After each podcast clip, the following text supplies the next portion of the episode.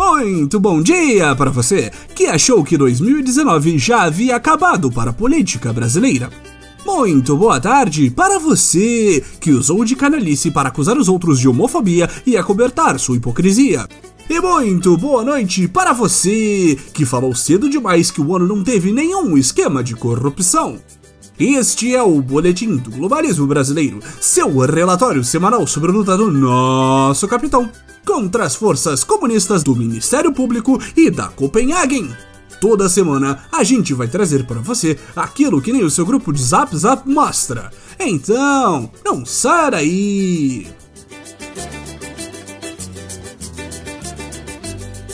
Se o patriota esperava ter uma ceia de Natal amistosa entre os familiares gado demais e aqueles que estão errados, pode esquecer!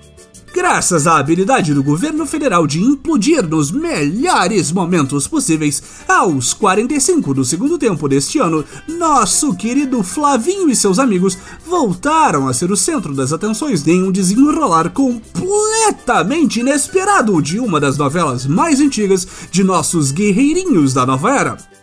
Esta semana, o boletim mergulha pela última vez na década na novela Choqueiroz com Laranja.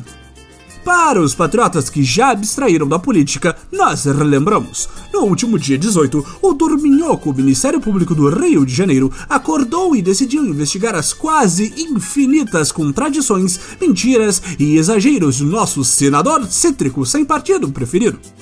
Na última vez que mencionamos o caso Queiroz, o grande clã havia com sucesso mamatado a investigação de Flavinho e seu fiel escudeiro, e é suspendido com uma liminar do Supremo Tribunal Federal, que foi derrubada no último mês de novembro.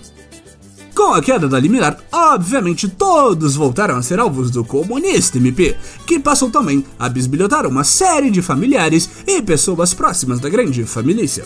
No meio disso tudo, eles puderam finalmente adentrar a milionária loja de chocolates do nosso querido 01 e descobrir que deliciosos segredos ela esconde. Vai um panetone de laranja cristalizada aí?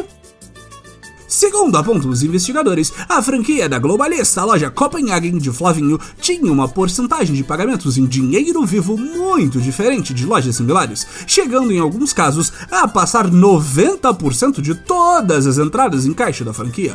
Curioso como uma loja de chocolates caríssima que, por mera coincidência, pertence a um senador envolto em escândalos de laranjas e lavagem de dinheiro, recebia tanto dinheiro assim, não é mesmo? Mas o panetone trufado desse esquema que foi completamente inventado pela mídia é o fato de que as datas de pagamentos considerados suspeitos pelo Ministério Público misteriosamente coincidem com as datas que nosso querido ex-PM, ex-assessor e ex-desaparecido Queiroz extorquia, digo, recebia parte dos salários de funcionários do gabinete de Flavinho. Que delícia!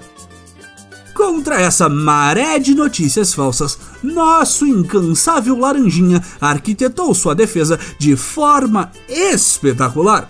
Em um vídeo feito para contar a verdade que a extrema imprensa ignora, nosso futuro ex-senador preferido revela que tudo não passa de, e você acertou novamente, um caso incrível de azar sobre uma série de pagamentos que somam mais de 21 mil reais no nome do policial Diego Sodré de Castro Ambrosio, Flavinho explicou que se tratam apenas de presentes de fim de ano que o policial faz questão de comprar na franquia do outro lado do Rio de Janeiro, apesar de trabalhar do lado de quatro lojas idênticas. Já de um outro número preocupador, o pagamento de 16 mil reais por meio de um boleto à esposa de Flávio, a justificativa foi que Flávio B, um cidadão eleito pelo voto do povo, não sabe definir que horas são e precisou que o grande amigo pagasse uma conta para ele em um aplicativo de celular em troca de absolutamente nada. Faz total sentido, patriotas! Quem nunca atravessou a cidade para comprar mais de 200 panetones por quase 100 reais a unidade ou pagou uma parcelinha de 16 mil reais para um amigo? Não queremos outro tipo de amizade do que a de um policial miliciano com um senador igualmente miliciano.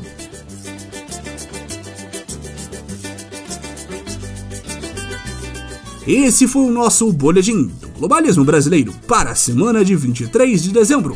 Envie sua sugestão ou crítica para nosso perfil em arroba no Twitter e fique ligado nas nossas próximas notícias globalistas. E lembre-se, chocolate acima de tudo, Brasil acima de todos.